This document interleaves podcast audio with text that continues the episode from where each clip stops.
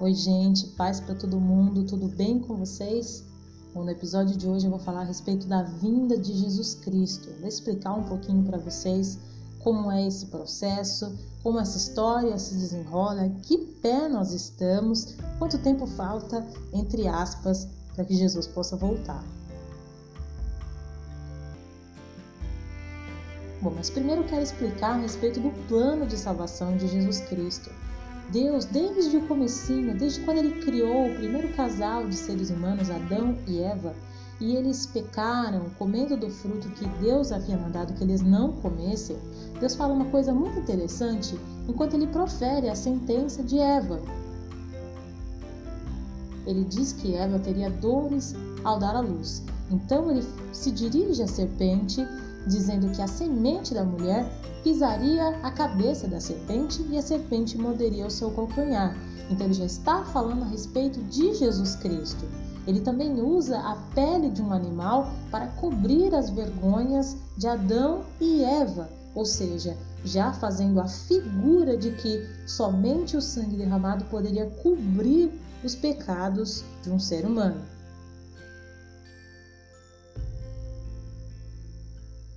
Bom, a maioria de vocês sabem que o povo de Israel ele tinha esse costume e até era ordem do próprio Deus que eles sacrificassem um animal para a remissão do pecado. Sem sangue derramado não poderia haver perdão de pecados. Para você ver como é uma coisa grave o pecado, a iniquidade contra Deus. E quando Jesus Cristo ele veio à Terra, ele veio justamente para cumprir a lei e para ser o último e definitivo sacrifício por toda a humanidade. Então ele vem ao mundo, ele vive de forma perfeita, ou seja, um cordeiro sem mancha, sem ruga, sem mácula, assim como Deus pedia nos parâmetros do povo de Israel desde os tempos de Moisés, assim veio Jesus. O cordeiro era apenas uma figura daquilo que viria, o cordeiro de Deus que tira o pecado do mundo. Então Jesus Cristo ele morreu numa cruz, ele verteu todo o seu sangue por quê? Para que nenhum animalzinho pudesse mais ser morto para a remissão de pecados. Ele é o sacrifício definitivo. O sangue dele cobre todos os pecados. Então, para você entender o plano de salvação de Jesus Cristo, é exatamente isso. Ele vem ao mundo, ele vive de forma perfeita, então ele lança sobre nós, que aceitamos a ele, a sua justiça e ele toma sobre si todo o pecado. E isso é a expiação, quando o sangue dele é derramado para a purificação de pecados, mas ele em si só não tinha pecados, então foi pela humanidade. Então, quando alguém diz Jesus morreu por você, Jesus morreu para te salvar, significa exatamente isso. Ele tomou sobre si todo o seu pecado para que o seu sangue não precisasse ser derramado, nem o sangue de outra pessoa, nem o sangue de nenhum animal.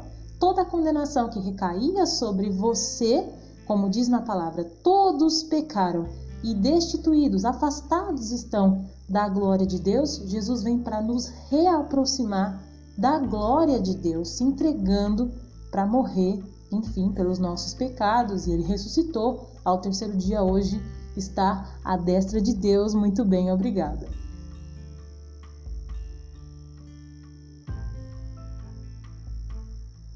Mas existe um ponto sobre tudo isso. Jesus Cristo, quando ele subiu ao céu, ele prometeu que ele voltaria um dia para buscar a sua noiva. E o que é a noiva de Jesus Cristo? A noiva é a igreja de Deus. Sim, aquela que nasceu a partir dele, aqueles que seguem os ensinamentos de Jesus Cristo. Eclésia, que é a palavra raiz para o nome igreja, significa chamados para fora, para que eles pudessem servir os exemplos, servir a Jesus Cristo e mostrar para a humanidade o amor de Jesus Cristo, trazendo o reino de Deus para a terra, demonstrando os valores, os parâmetros do reino dos céus executáveis aqui na terra. E aí nós somos na representatividade uma noiva que espera pelo seu noivo. Então, subentende-se de que esse noivo um dia vai vir para buscar a sua esposa.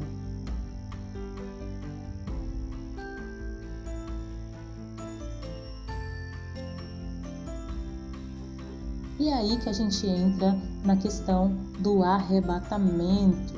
Então, a Igreja de Jesus Cristo são aqueles que compreendem o sacrifício de Jesus Cristo, aqueles a quem o Espírito Santo convenceu o seu coração do pecado, da culpa, e essas pessoas se arrependeram dos seus pecados, essas pessoas passam a ser a igreja, a noiva de Jesus Cristo, que fica se adornando, se preparando com o fruto do Espírito, com o amor, com a paz, com a justiça, com a santificação, esperando o momento que esse noivo possa voltar.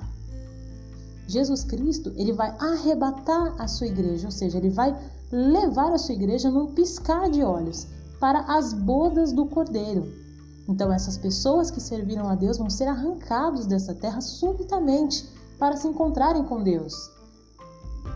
Mediante a isso, a terra vai passar por um momento que a Bíblia chama de grande tribulação, onde os seres humanos, as pessoas que ficaram aqui, irão viver o maior caos que toda a terra já enfrentou. A palavra vai falar a respeito dos selos abertos, a palavra vai falar a respeito das trombetas, a palavra vai falar a respeito de vários juízos que o Senhor ele vai enviar sobre a terra e os próprios problemas que a humanidade vai ter, até mesmo com o anti-messias, que é esse homem que vai chegar ah, segundo o poder de Satanás, para organizar, entre aspas, as coisas e ele vai, em certo momento, exigir adoração para si.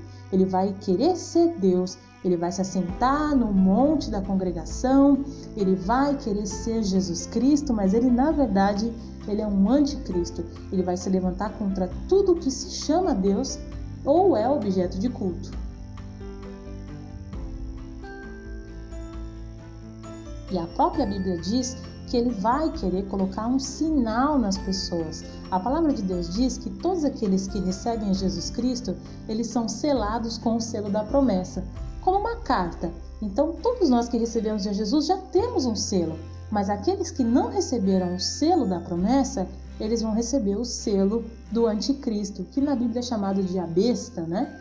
Então eles vão receber na sua testa ou na sua mão direita. Nós acreditamos que seja alguma coisa bem tecnológica que vá servir para controle da população, para controle das atitudes e até mesmo dos pensamentos. A tecnologia hoje em dia é extremamente avançada e a tendência é só aumentar esse controle sobre as pessoas.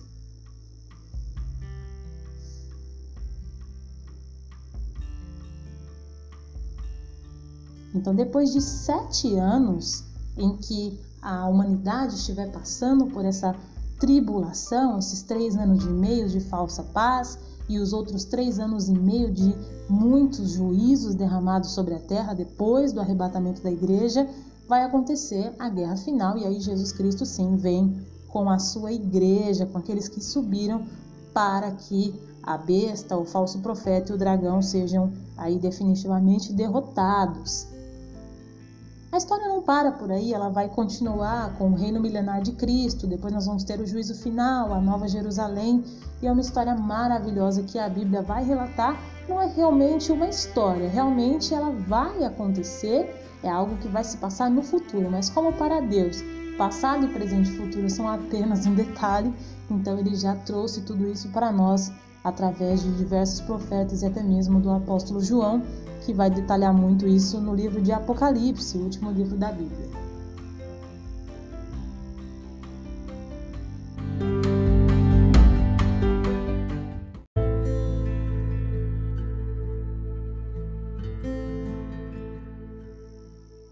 Bom, então você me pergunta, né, o que que eu preciso fazer para ser salvo, para ser arrebatado naquele último dia ou para fazer parte dessa noiva de Jesus Cristo? Em primeiro lugar, você precisa reconhecer que você é um pecador, que você faz coisas erradas e que você precisa da misericórdia de Deus. Você precisa de Jesus Cristo, você precisa que ele purifique os seus pecados, porque foi exatamente para isso que ele morreu para purificar os seus pecados.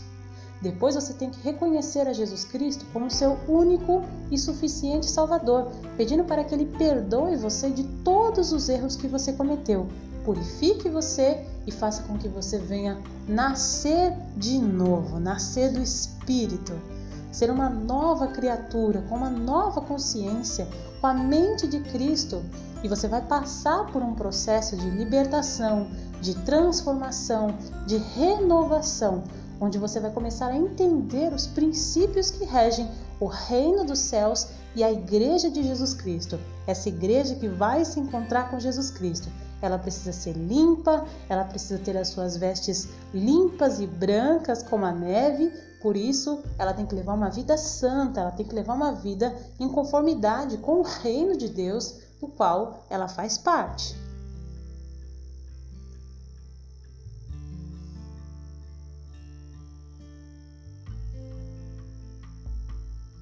Então isso parece muito difícil, parece quase impossível você levar uma vida santa em meio a tantas oportunidades que nós temos nesse mundo de fazer sempre o que é errado.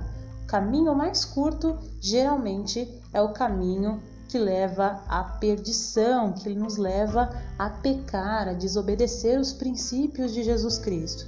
Mas como eu disse para você, um dia isso tudo vai valer a pena. Essa vida de renúncia ela é uma vida em conformidade com a palavra de Deus e nós só temos a ganhar com isso. Com Jesus Cristo você vai conhecer a verdadeira paz, a paz que excede a todo entendimento, a paz que o mundo não pode te dar, a paz que os prazeres que você julga que são os maiores prazeres da sua vida, que você considera como prazeres duradouros, são apenas momentâneos. Apenas Jesus consegue preencher o vazio dos nossos corações. Apenas Jesus Cristo consegue preencher a falta que você sente de alguém que te compreenda, de um amigo de verdade, de alguém que possa alegrar o seu coração, de alguém que possa te dar sentido para a sua própria vida. É a falta de Jesus Cristo que nos deixa vazios, sem sentido para a nossa existência. Então, onde quer que você esteja hoje, que o Espírito de Deus possa te convencer que você realmente precisa de Jesus Cristo, que você precisa se entregar a Jesus Cristo. Não se prenda a dogmas religiosos, não se prenda a eu posso fazer isso, eu não posso fazer aquilo, eu posso usar isso, eu não posso usar aquilo. O Espírito Santo vai te guiar em toda a palavra. Se você pegar esse livro sagrado, que é a palavra de Deus, e você começar a ler ele, Deus ele vai fazer uma coisa absolutamente maravilhosa na sua vida. Ele vai começar a revelar os mistérios dele, aquilo que ele quer para você através desse livro. E é praticamente uma coisa mágica, porque qualquer pessoa que abra a Bíblia, que comece a ler aquela Bíblia, vai ter a revelação de Deus para a sua caminhada, para aquilo que ele deve fazer. E para cada um Deus vai falar de uma forma. É claro que a Bíblia não é de entendimentos diversos, mas o Senhor ele vai se revelar de uma forma toda especial para cada um. Foi Ele quem te criou, foi Ele quem te fez. Ele sabe exatamente aquilo que você vai entender, aquilo que você vai ouvir e absorver e aquilo que Ele quer para você também. Então não perca mais tempo nessa vida que você está levando. Aceite a Jesus Cristo como Salvador. Se você, você não quer estar aqui quando todo esse caos começar, quando realmente as coisas começarem a acontecer da forma que eu estou dizendo, e não só apenas eu estou dizendo, a palavra de Deus já diz: você precisa entregar a sua vida para Jesus. Isso não é um fardo pesado por demasiado, é um fardo leve. Jesus Cristo, ele tem um fardo leve para te dar. O fardo pesado é o pecado que nos traz, é a culpa que nos traz, são as mentiras que nos traz. Elas fazem a gente carregar um fardo muito pesado durante toda a nossa vida.